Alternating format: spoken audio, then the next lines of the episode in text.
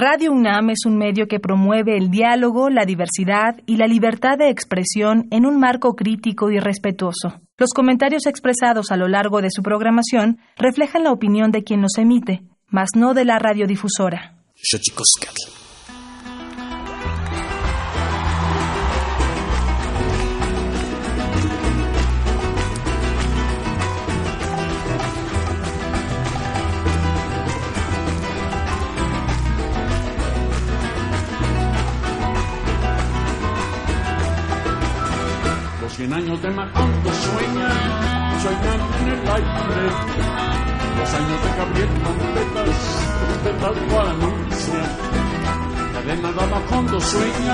Con José Arcadio.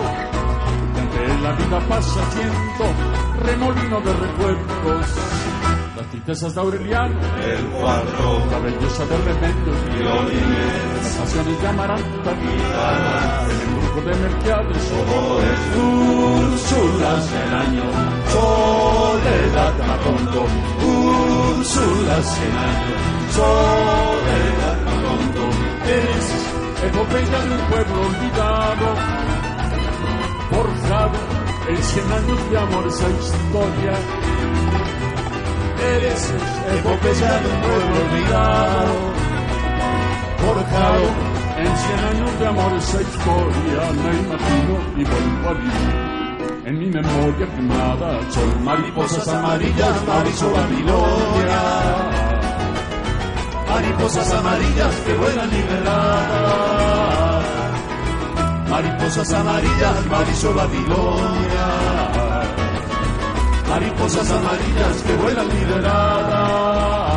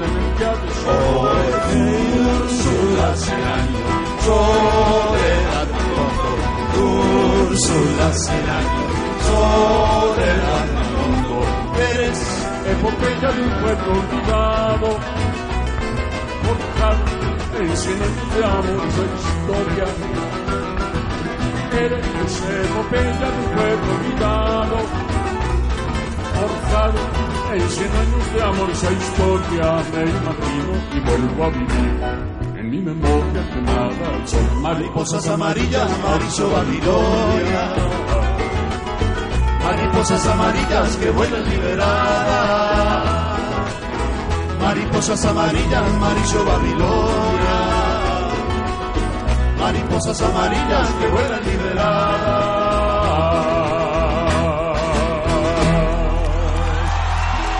Gracias.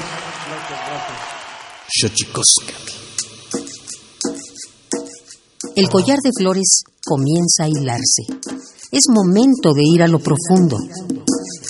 Radio UNAM presenta Xochicóscatl, collar de flores, con Mardonio Carballo. Hacemos revista del México profundo.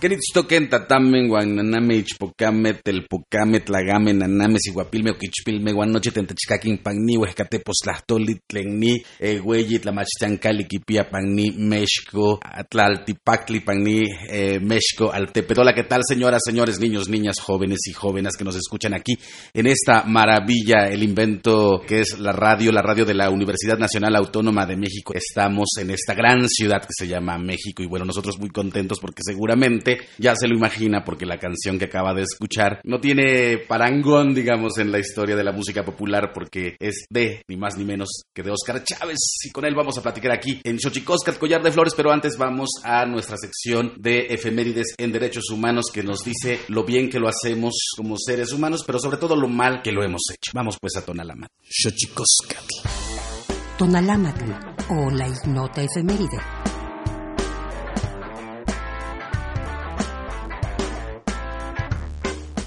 22 de julio de 1968. Inicia el movimiento estudiantil en la Ciudad de México, con el objetivo de ampliar las libertades democráticas y cesar la represión gubernamental. 23 de julio de 1985. Estados Unidos y China firman un acuerdo de colaboración nuclear con fines pacíficos. 24 de julio de 1783. Nace Simón Bolívar, libertador que consiguió la independencia de los actuales territorios de Venezuela, Panamá, Perú, Colombia, Bolivia y Ecuador. 25 de julio de 2003. En Argentina se deroga el decreto que impedía extraditar a ciudadanos argentinos reclamados por jueces de otros países por cometer delitos contra los derechos humanos. 26 de julio de 1833. En Reino Unido se aprueba el acta de abolición de la esclavitud que dio la libertad a todos los esclavos del Imperio Británico. 27 de julio de 1929. 48 países suscriben el acuerdo firmado en Ginebra, Suiza, sobre el trato a los prisioneros de guerra durante la Segunda Guerra Mundial. 28 de julio de 1951. Se establece la Convención sobre el Estatuto de los Refugiados para definir quién o quiénes pueden ser considerados como refugiados y establecer sus derechos y obligaciones.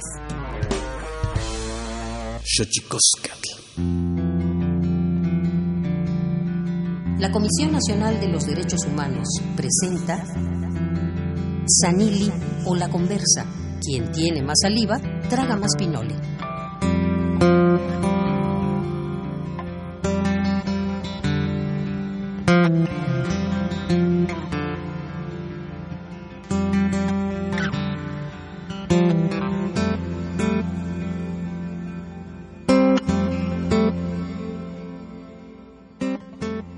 Ya les decía, un placer tener aquí en, en, la estación de la universidad al prolífico maestro juglar. Oscar Chávez, ¿cómo estás, Oscar Chávez? Bienvenido a Xochicosca, el collar de flores.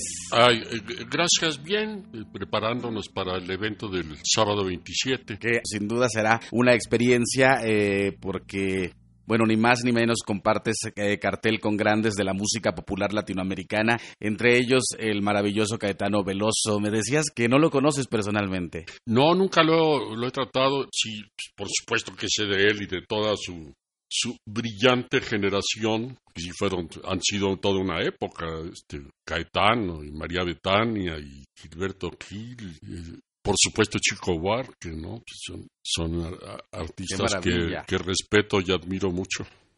Joao Gilberto, que acaba de fallecer también. Bueno, ha sido sin duda la música el bossa nova, la música del Brasil, sin duda, se cuece aparte, ¿no? Este Oscar es como un universo en sí mismo, ¿no? Sí, lograron mostrar su trabajo a, todo mundo.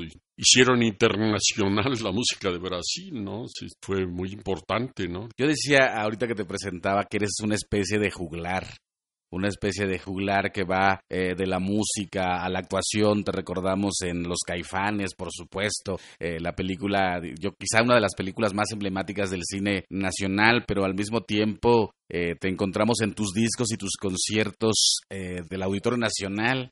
¿No? Que, que, son una maravilla y que has explorado varios, eh, varios ritmos, pero sobre todo, Oscar, yo quisiera que nos platicaras del sentido del humor, porque creo que eso es una cosa que te caracteriza muchísimo. Pues no sé si lo conservo, porque, ya está muy, muy, muy difícil para tener sentido del humor. Pero sí, el, en relación con, sobre todo hablando del humor, sobre todo en relación con las parodias políticas, a la gente le, le, llegó mucho y las empecé a desarrollar con un viejo compositor, empezamos juntos a hacer ese tipo de que era don Pepe de la Vega, que ya murió hace muchísimos años, pero hicimos una buena mancuerna un tiempo, desarrollando la canción política, la, la canción, la parodia, ¿no? Y este gustó tanto que, no he dejado de hacerlo hasta hasta que me desaparecieron los discos cosa que me da mucha mucha pena que el, que el objeto disco esté prácticamente desaparecido no pero seguimos haciendo este trabajo no nos decías que desde los años 60 andabas en la escuela de teatro. Sí, yo empecé en el año 60 exactamente, entré a la Escuela de Teatro de Bellas Artes estudié ahí cuatro años eh, la carrera de actuación y este y bueno y todo se juntó el estudiar teatro el, cantar empecé a cantar en todos lados y este y una cosa me llevó a la otra no empecé en la escuela de teatro repito este empecé a cantar después se dio la oportunidad de grabar discos y después surgió la oportunidad de hacer cine y bueno, y aquí estamos. Decías que ya desde esas eh, mocedades ya andabas rolando por las distintas facultades de la UNAM. Sí, sí, de hecho así tengo hasta, hasta cosas por ahí este, grabadas. Empecé, eh, igual en el año 60, empecé a cantar en las facultades de la universidad, del Politécnico, yo estudié en el Politécnico también. Este, y ahora me encanta volver el día 27 a, allá a las islas universitarias, me encanta la idea. Qué, maravilla. Eh, ¿Te imaginabas todo lo que ha pasado, Oscar Chávez, con tu carrera? Eh, que sin duda ah, me parece es un referente en cuanto a la música mexicana, en cuanto a la música popular mexicana. Todo lo que has hecho, todo lo que has desarrollado, ¿lo imaginabas alguna vez? Realmente lo más valioso es lo que acabas de mencionar, que es la canción tradicional mexicana, es lo que más he cantado, es lo que más he, grabado, y sí me, me, importa mucho, me sigue importando mucho la riqueza prodigiosa de, de, nuestro país. En ese sentido es, es, inagotable. Pasarán años y años, no nos acabamos lo que hay más lo que surge en la semana. Entonces es muy importante este, y sí me da mucha satisfacción haber incursionado en, tantos géneros de música que se cantan en nuestro país. Hablabas hace rato de la parodia política. Si hubiese que hacer una parodia al estilo Oscar Chávez en este momento de la vida política actual, hacia dónde iría. No, te, decía, hay mucho, hay muchos, hay, hay mucha, hay mucha tela de dónde cortar, ¿no? siempre la, la realidad supera la, la fantasía. Entonces sí hay mucho. El problema es no es tanto hacerla, sino que la gente se entere. Es muy difícil para mí manejar el Internet, esas cosas me resulta muy complicado, entonces pues, hay que buscar la manera de que la gente se entere, es lo más difícil, ¿no? Ya que le llegues al público, han sido tan tremendos los cambios en ese sentido que, que te repito, lo difícil es que no, no que hagas las cosas, sino que la gente se entere. Has hecho un, un, recorrido bien, bien importante y yo me atrevería a decir que tienes un público que te sigue eh, en masa, que llena el auditorio. Eh, ¿cómo, cómo, ¿Cómo se siente ese, ese cariño que has cultivado tanto? Pues uh, no, no, sé, repito, me da mucha satisfacción y creo que tiene mucho que ver, desde mi punto de vista, el, el hecho de que yo me haya dedicado a cantar canción tradicional, porque estás al cantar canción tradicional en todos sus espectros que tiene, es muy interesante porque le estás llegando a, la, a lo que llamamos la memoria colectiva, ¿no? Estás, estás recordándole a la gente, a, las distintas generaciones, las distintas épocas de, la música, del contenido de las canciones, estás acudiendo a la, a, la sensibilidad de, de gentes eh, mayores, como es mi caso ahora, este, y estás, que ojalá todos lleguemos a, esta edad, mi querido Oscar. Y estás sorprendiendo a las nuevas generaciones que descubren cosas que, que no se imaginaban o que no esperaban o que los sorprenderá siempre y que no están en los, en los medios, por desgracia. Son, son, son gran parte de nuestro trabajo, digo nuestro porque hay mucha gente que nos dedicamos a eso. Este, no está en, en, las televisoras ni en las radiodifusoras, es muy difícil, muy difícil, ni en las ligeras que ya casi no hay, ¿no? Mm.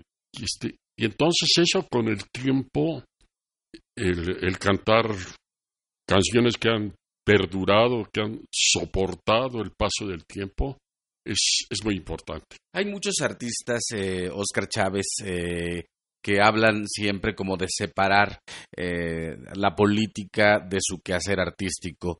No es evidentemente tu caso. Hace rato hablabas de la memoria también. Tu apoyo a los zapatistas, por ejemplo, que yo recuerdo muy gratamente. Ah, sí, hicimos todo un trabajo discográfico, ¿no? Dedicado a los zapatistas. Mi apoyo sigue siendo, eh, qué bueno que lo preguntas, sigue siendo actual, sigo apoyándolos y este y sí, la canción, lo que mencionas, la canción es muy importante porque es una herramienta que te permite llegarle a, mucha gente, decir lo que piensas, decir lo que, lo que respetas, lo que no respetas. Volviendo al humor, te, permite burlarte de, de todo.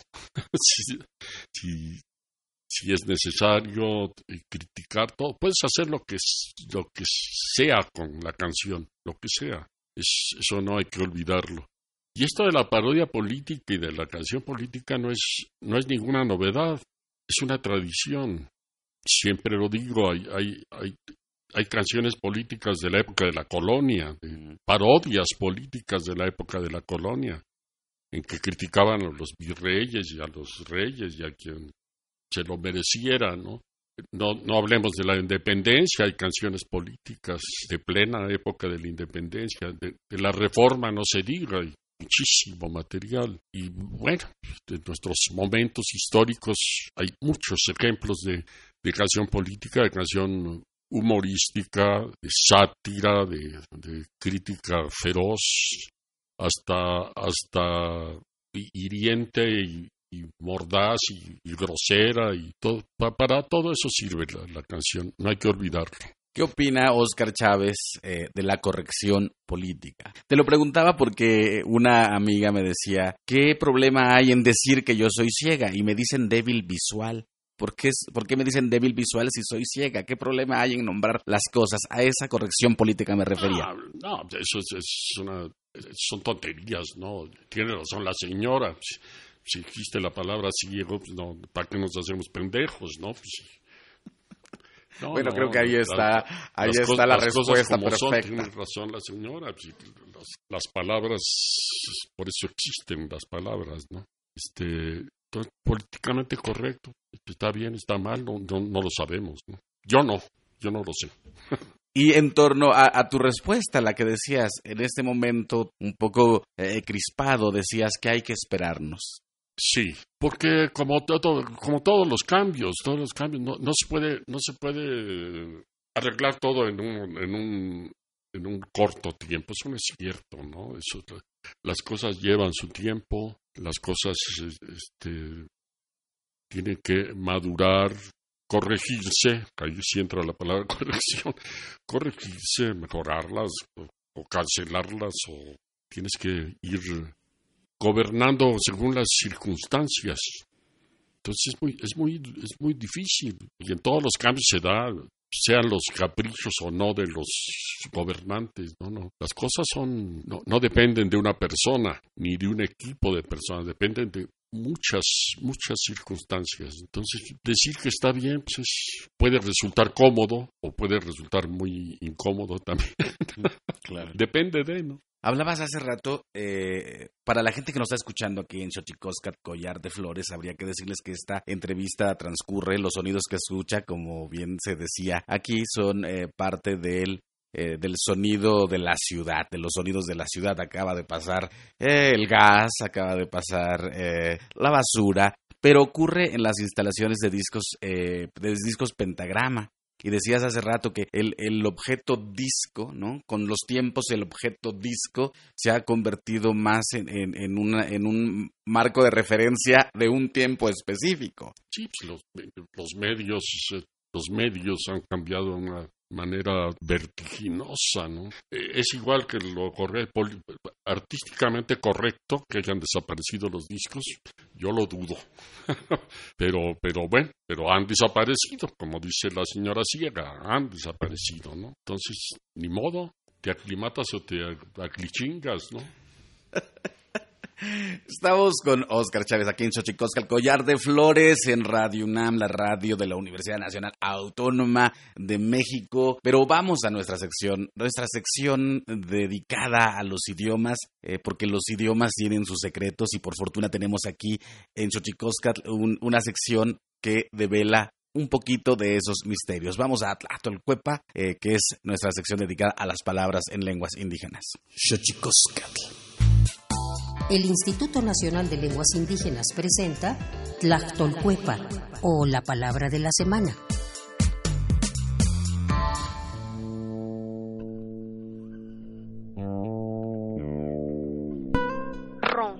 Esta es una expresión chinanteca que se utiliza para referirse a aquella sensación de orgullo por algún logro o meta que una persona ha obtenido en la vida, así como para presumir algo a alguien más. La palabra ron no tiene traducción literal al español. Es un sustantivo que proviene de la familia lingüística otomangue y pertenece a la agrupación lingüística chinanteca.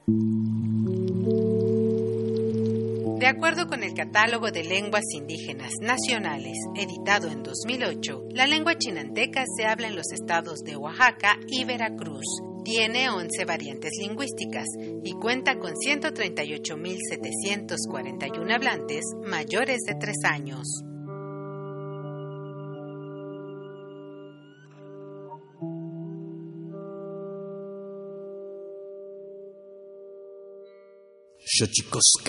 Pluriversos PUIC, un mundo culturalmente diverso. Espacio en colaboración con el Programa Universitario de Estudios de la Diversidad Cultural y la Interculturalidad.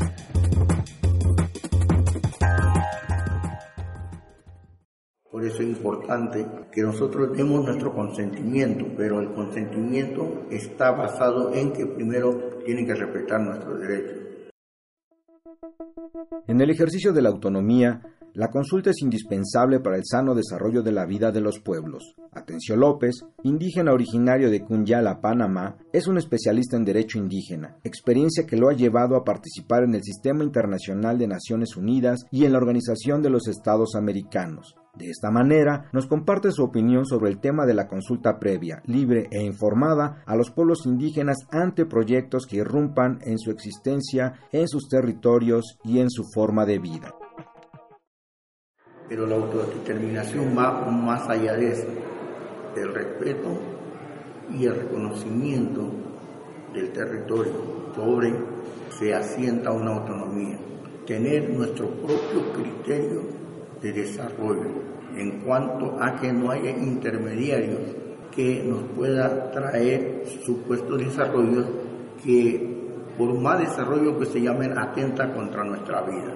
Porque como bien dijo sabio Cuna, el desarrollo occidental nos empobrece más porque no toma en cuenta nuestra idiosincrasia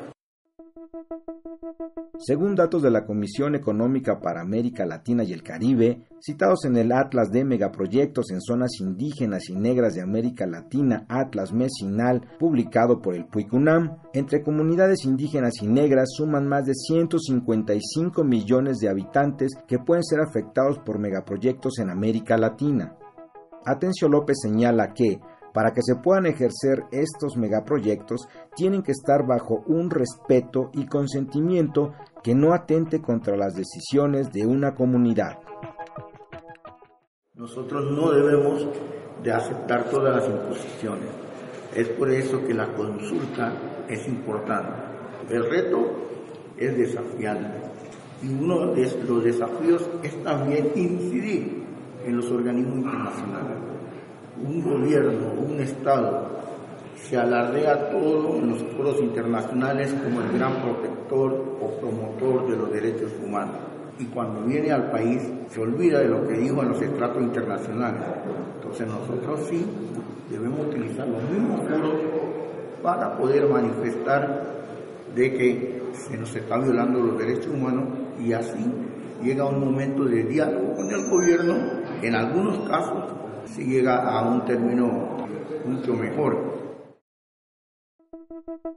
Finalmente, el abogado en derecho indígena asegura que la importancia de la lucha por construir normas propias internas como pueblos indígenas de acuerdo a la cosmovisión y a indicadores culturalmente pertinentes serán el legado que vaya de generación en generación para no repetir un sistema impositivo y partidario que solo vea el bien material y olvide a la comunidad.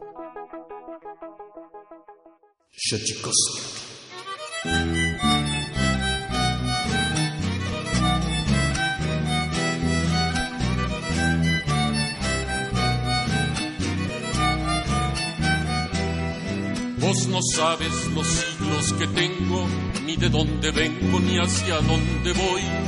Vos no sabes siquiera si estás, ni de dónde vienes, ni hacia dónde vas. Vos que quieres quitarme la voz, primero te mueres de nosotros dos. Vos que quieres quitarme la voz, primero te mueres de nosotros dos. Vos no entiendes que soy ser humano, que yo soy tu hermano, que quiere la paz.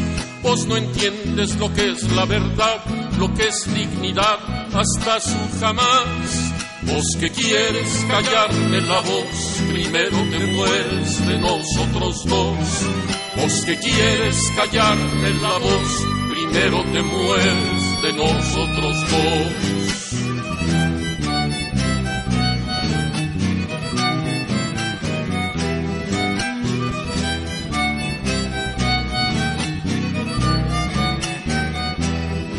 Vos no escuchas lo que habla mi voz, lo que habla mi selva, lo que habla mi Dios. Vos no escuchas el son de la guerra que mata tu tierra y el alma de más. Vos que quieres negarme la voz, primero te mueres de nosotros dos. Vos que quieres negarme la voz, primero te mueres de nosotros dos. Vos no aprendes nada de mi historia, ni tienes memoria, eres incapaz. Vos no aprendes llorar por la sangre, llorar por el hambre, llorar por demás. Vos que quieres cortarme la voz, primero te mueres de nosotros dos. Vos que quieres cortarme la voz, primero te mueres de nosotros dos.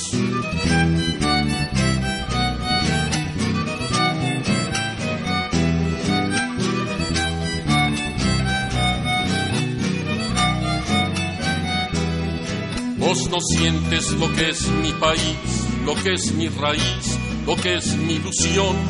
Vos no sientes que pasa en mi alma, que no tiene calma en su corazón. Vos que quieres taparme la voz, primero te mueres de nosotros dos. Vos que quieres taparme la voz, primero te mueres de nosotros dos. Vos no sufres lo que es el amor, lo que es el dolor, lo que es el infierno. Vos no sufres lo que es un malvado, lo que es un soldado, lo que es el gobierno. Vos que quieres matarme la voz, primero te mueres de nosotros dos. Vos que quieres matarme la voz, primero te mueres de nosotros dos.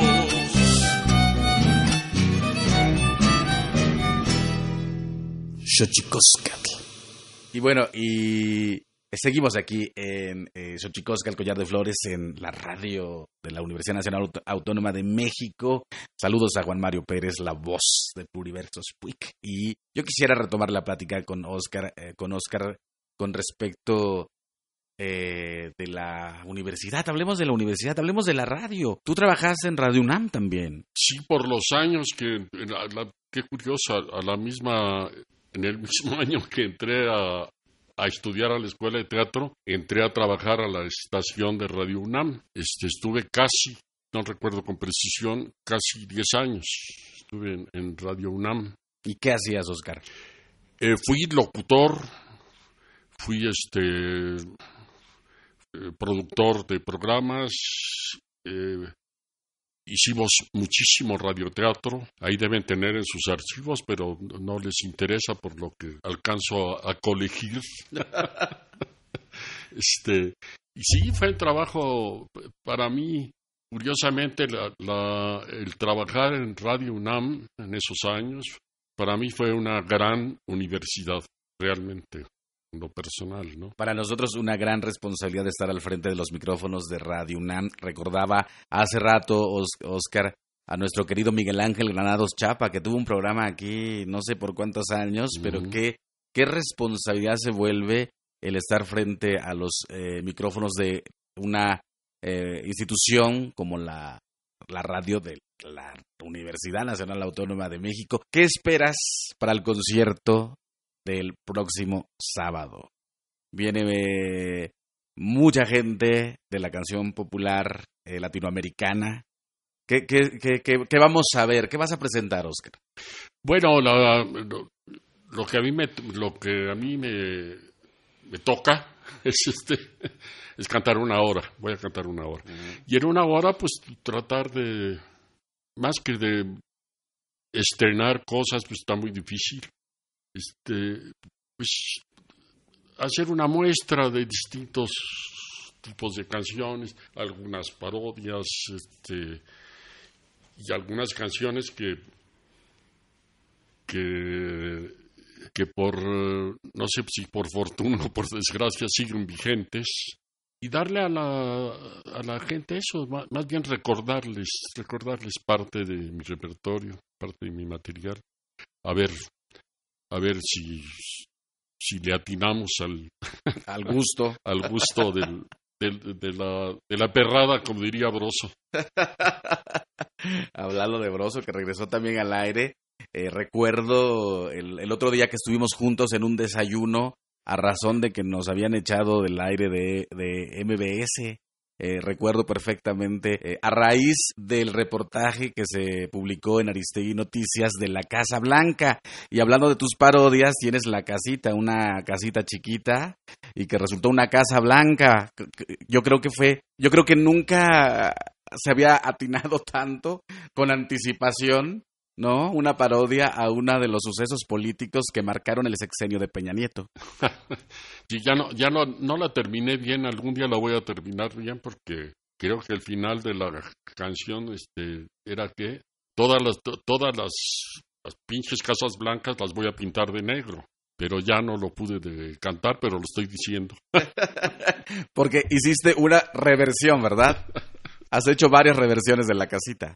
Eh, muchas, ya casi, te digo, casi tengo un condominio horizontal de casitas, ¿no? Y este, sí hice muchas, le, hice a, uf, esta de la, la, la, más celebrada fue la primera en el gobierno de Echeverría o de Ordaz, no me acuerdo. Pero le hice a, le hice una Durazo cuando tenía su parte non allí. Hice muchas, hice muchas. Tengo que reunirlas en un solo paquete, ¿no? Bueno, eso sería increíble porque tendríamos varios, varios pasajes de la historia a partir de una sola canción. Eh, pensando en tus incursiones cinematográficas, ¿con, ¿con, quién te ha gustado trabajar así? Que, ¿Con algún director o con algún compañero actor que te haya encantado compartir escena? ¿En la escuela de teatro? En el cine, más bien. Ah, en el cine. En el cine, bueno, fue realmente para mí y los que hicimos los cuatro caifanes, para mí, para Sergio Jiménez, Eduardo López Rojas, Gómez Cruz, que allá anda todavía, este, y yo fue el descubrimiento del cine. Ninguno habíamos hecho cine antes. Entonces fue pasar del teatro a, hacer cine y que haya resultado bien, qué gusto, ¿no? Y hablando de los del cine. Y no, y hablando de los sonidos de la ciudad, está el de los colchones. Estamos aquí grabando este programa en las instalaciones de discos eh, Pentagrama, a quienes agradecemos eh, a Modesto y Marta por abrirnos las puertas de este espacio en el que podemos conversar con el maestro Oscar Chávez. Decías del teatro, decías del cine.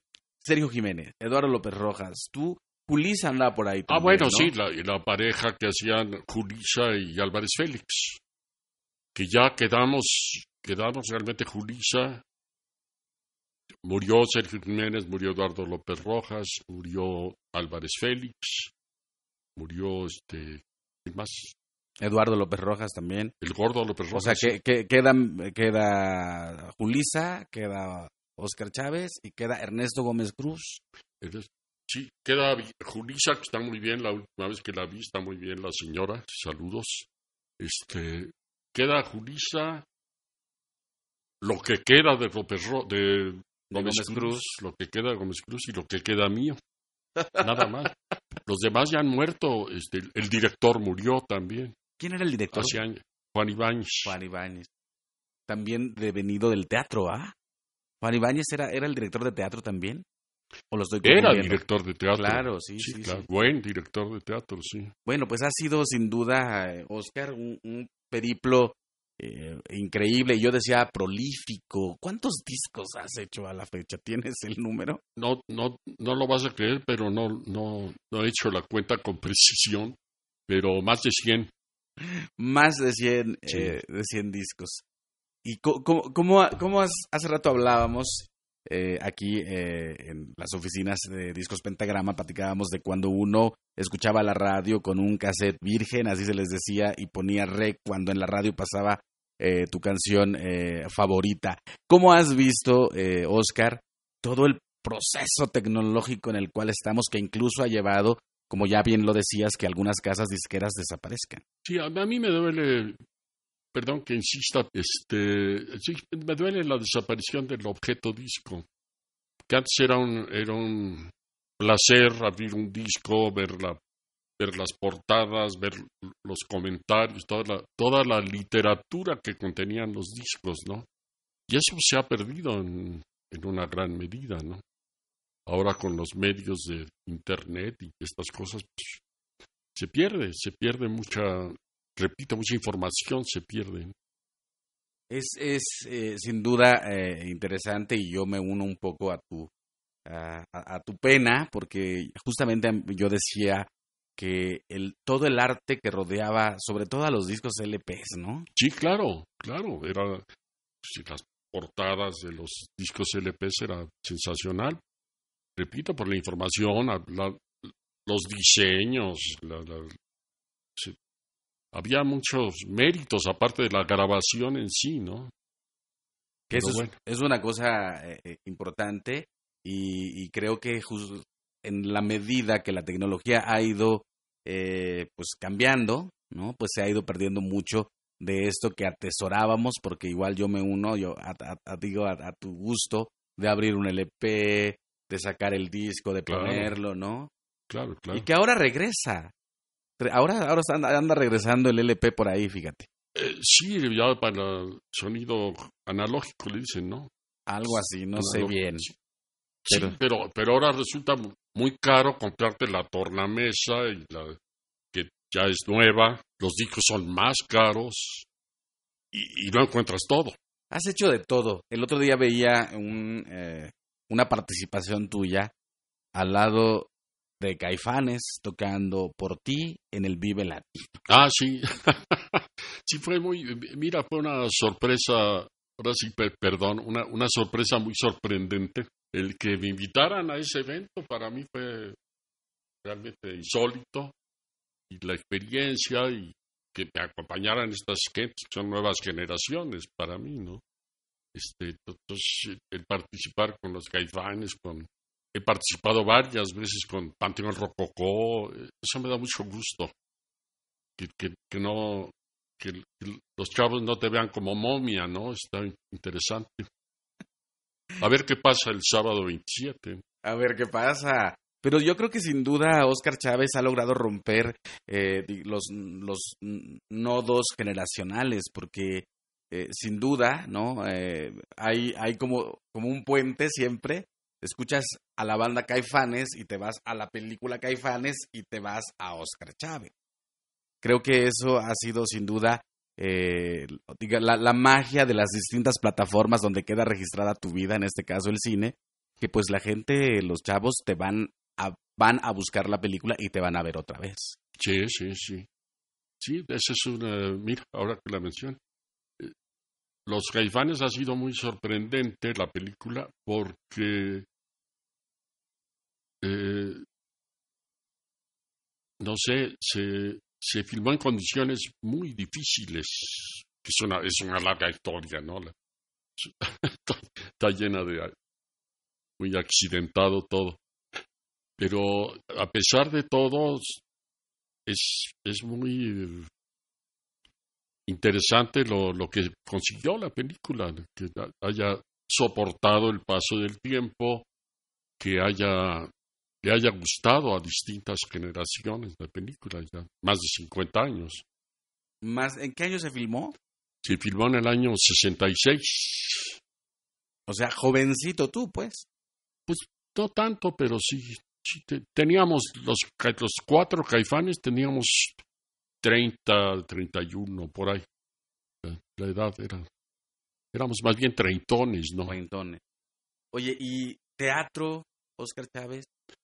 Hice muchísimo teatro. Hice muchos años también, en los años 70, hice mucho cabaret político con un grupo de actores en un lugar que estaba en Reforma, que se llamaba el Café Colón, se llamaba. El, café, el famoso Café Colón. Sí, sí.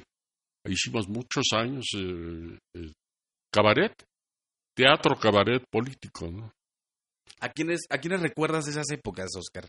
Uf, Pasó medio mundo por ahí, medio mundo. Nadie con tu vigencia. ¿Eh? Nadie con tu vigencia. No, no, pues ya se, ya se están muriendo todos. ¿Cuántos años tienes? Yo cumplí en marzo pasado, cumplí 84. 84 años. 84 años, sí. Lo cual eh, quiere decir que tu vigencia, como ya lo decíamos hace rato, pues sí ha, logrado eh, traspasar eh, generaciones y ahora que te decía del teatro, pienso también qué gran fortuna que el teatro tenga esta parte efímera, que lo que pasó, pasó y el que lo vio, lo vio. Ahora mucha gente eh, va a los conciertos y en lugar de ver el concierto los graba. ¿Qué piensas de eso? No, qué, qué bueno. Mientras la energía te lo permita hay que dar lata, ¿no? Ajá. Pero ahora te digo, la gente ya ni ya no lo ya no lo ve, no lo está viendo, lo, está como, no sé, quizá es también una cosa generacional donde yo decía, yo iba a los conciertos a ver los conciertos, no no a, no a grabar los conciertos, ¿no? Y pienso que en ese sentido sí hemos eh, pasado, ¿no? De muchas experiencias y con respecto del arte y sin duda Oscar Chávez, pues has eh, te has mantenido en una vigencia importante y que te ha tocado ver de todo. Sí, sí. ¿Qué, qué es de, de tus, eh, digamos, tus insumos para tu sátira política? ¿Qué es la cosa que más recuerdas que te haya hecho eh, un, hecho político que te haya hecho hacer a ti una sátira eh, como respuesta a ello. No, bueno, no. Muchas veces me lo han preguntado este, si me habían censurado alguna vez. Así, eh, concretamente, no, nunca, nunca me censuraron aunque siempre hay censura solapada, ¿no? Que lo sabemos todos, ¿no? Siempre, siempre hay maneras de, de, vulnerar tu trabajo. Pero la, la, que recuerdo que me da mucha risa, pero, pero es interesante, es cuando sacamos el disco de Marihuana, mm. que así se llamaba, Marihuana, este, eh, hubo censura. Entonces me prohibieron el disco y este, entonces nos vimos obligados a ponerle a la palabra marihuana, le pusimos censurado. Y entonces se vendió más. Entonces ya después se volvió a llamar marihuana. y marihuana, perdón, marihuana es una parodia política en contra de, de, don Antonio López de Santana, nuestro mejor vendedor. Este. Bueno, que a la postre hay muchos, ¿eh? no, hombre, sobran. Este. Pero en su origen la marihuana es una canción política, totalmente política, de crítica política. No tiene nada que ver con, con la droga. Se burla, de, se burla de la droga y del político y de todo mundo, ¿no? Es muy, muy interesante canción, sí. Volviendo a, un poco al asunto de la droga, digamos, ¿qué piensas del momento actual de México con la crisis eh, que tenemos justo eh, de venida de una guerra contra las drogas? Bueno, las drogas me parecen lamentables, ¿no? Es lamentable lo que suceda con, no, nada más en México, en el mundo, ¿no? Es verdaderamente doloroso, triste, es lamentable que la condición humana esté, ahora sí que esté haciéndose pedazos por, por estupidez, ¿no? Que, qué mayor estupidez que, que auto, auto eliminarte, ¿no? Con el problema de las drogas la gente se vuelve loca, ¿no? Y pierde todo, el decoro, la dignidad, todo. Eso es terrible, ¿no? Y la política en torno a ella, digo, por citar un... Pues peor, peor. Los, los narcotraficantes son igual que los, los políticos que se hacen pendejos, ¿no? Pues son iguales. Pues estamos con Oscar Chávez ya en los últimos minutos aquí en Xochicosca, el Collar de Flores, Radio UNAM. Eh, estamos muy contentos de poder haber hecho esta plática entonces, 27 de julio. A las 11 eh, empieza el evento en las islas de la UNAM. A las 11 empieza y terminará como a las 5 o 6 de la tarde. Ah, eh, los, digamos, los que cierran son Oscar Chávez y Caetano Veloso, ¿verdad? ¿Estamos en lo correcto? Así es. Así. Cierra Caetano. Cierra Caetano. Yo canto antes. De Cantas antes. Y Leti Servín, la, la, querida Leti Servín, será la encargada de abrir eh, esta esta fiesta en las islas de la Universidad Nacional Autónoma de México, que bueno, ahí lo que tú decías, ahí te vas a encontrar otra vez con ese monstruo eh, que seguramente, seguramente eh, convocará a tus fans de siempre, pero sin duda también a nuevos, ¿no? Claro, a, a ver cómo pinta el verde, como dicen, ¿no? Pues el verde es vida, dicen, así que Oscar Chávez, muchas gracias por acompañarnos aquí en Xochicosca, el collar de flores. Gracias a ustedes, qué amable. Estoy en contra del tren Maya, ¿eh? Ok. Se me olvidaba decirlo. Perfecto. Por lesa, lesa ecología estoy en contra de, que se construya el tren Maya. Ya sé que nadie me va a hacer caso, pero... Esa es la voz de Oscar Chávez, la voz crítica de Oscar Chávez, la, la voz de Oscar Chávez que siempre está pendiente de los sucesos y que siempre, como bien decías, pues has estado del lado de los zapatistas y lo recordamos muy bien. De hecho, tenemos en nuestras manos el disco Oscar Chávez Chiapas. Así que esa voz es siempre importante, siempre necesaria. Oscar Chávez aquí en Xochicosca, el collar de flores. Muchas gracias. Eh, gracias, eh, querido Oscar. Y vamos a nuestra sección, nuestra sección eh, de cada lunes, la última de nuestro programa, que está dedicada a los libros. Más libros al rostro, lo que es lo mismo, más amoch, menos face. Más libros al rostro, o lo que es lo mismo, más amoch, menos face. espacio en colaboración con el Instituto Nacional de Antropología e Historia.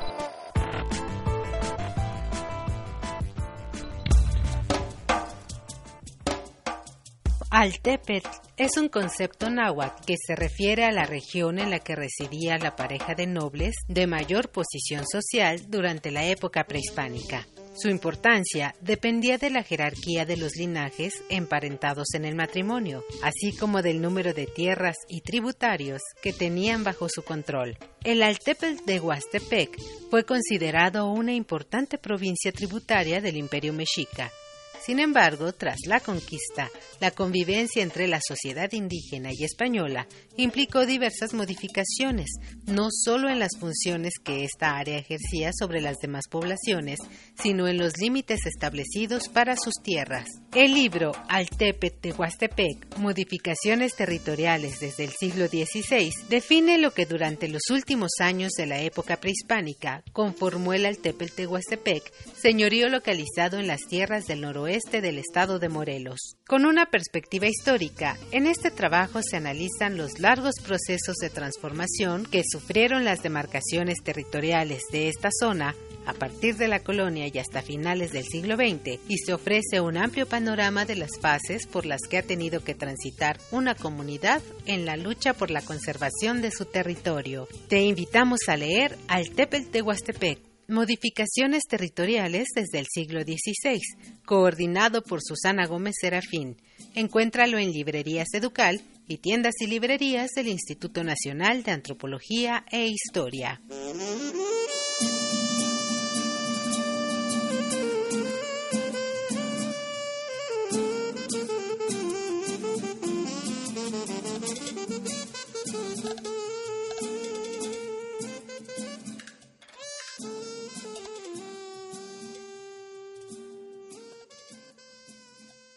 Xochicoscatl.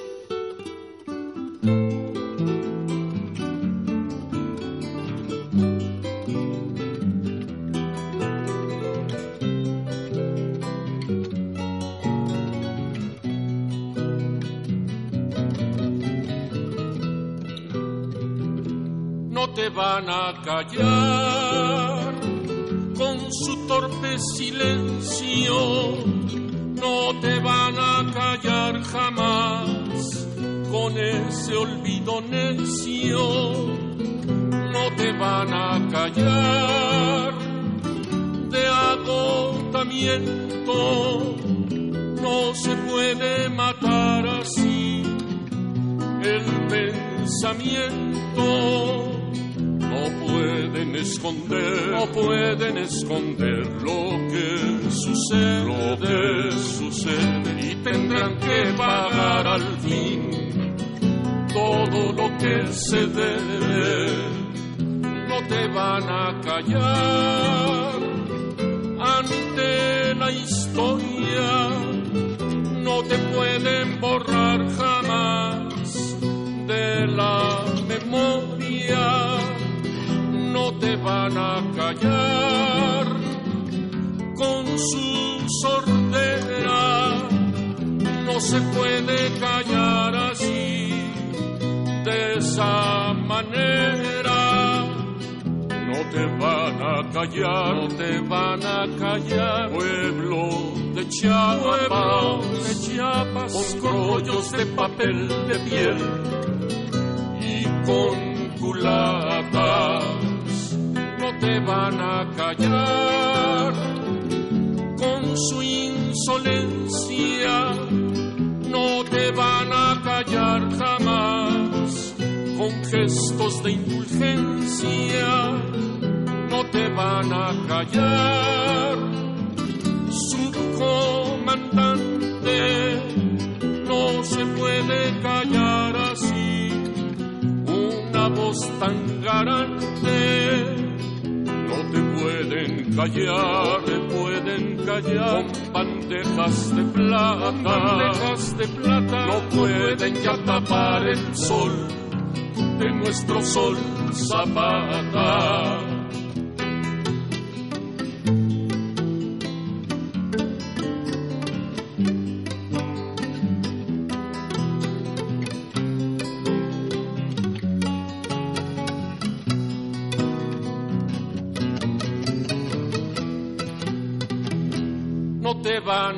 Callar.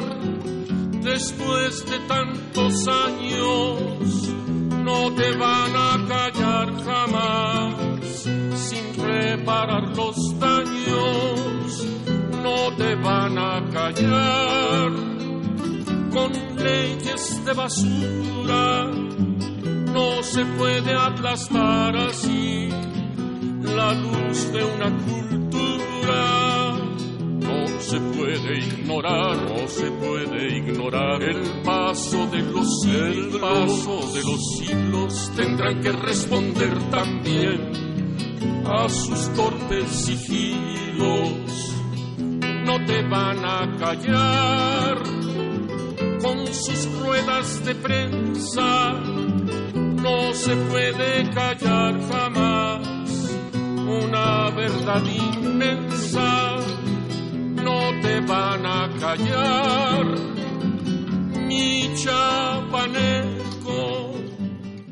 Pues así nos despedimos de este programa, de esta entrega de Xochicosca, el collar de flores, con Oscar Chávez, anunciando el concierto en las islas de la UNAM, de la Universidad Nacional Autónoma de México el 27 de julio, no se lo pierda, comienza a las 11 Leti Servín y los últimos dos en entrar al escenario serán eh, Oscar Chávez y Caetano Veloso. Sin duda se antoja un concierto inolvidable, qué maravilla que la UNAM vuelva por sus fueros a hacer conciertos en las islas. Yo sin duda será un hecho histórico que retoma eh, los derroteros de por donde se ha conducido eh, la UNAM en estos espacios públicos. Así que no me queda más que agradecerle. Esto fue Xochicosca, el collar de flores. Gracias a Alejandra Gómez, a Héctor Castañeda, a Aldo Herrera, Leslie Ortiz, Carlos González, Inti Terán. Y gracias, gracias, gracias, gracias a Discos Pentagrama por abrirnos eh, las puertas de sus oficinas para hacer esta entrevista con Óscar Chávez. Las Camatimiac, Timomelaguan Panchi, Cuellitanati, Chicago, Maco, Epónimo, Tlachton por demás. Ni a mí, ni a mí tampoco.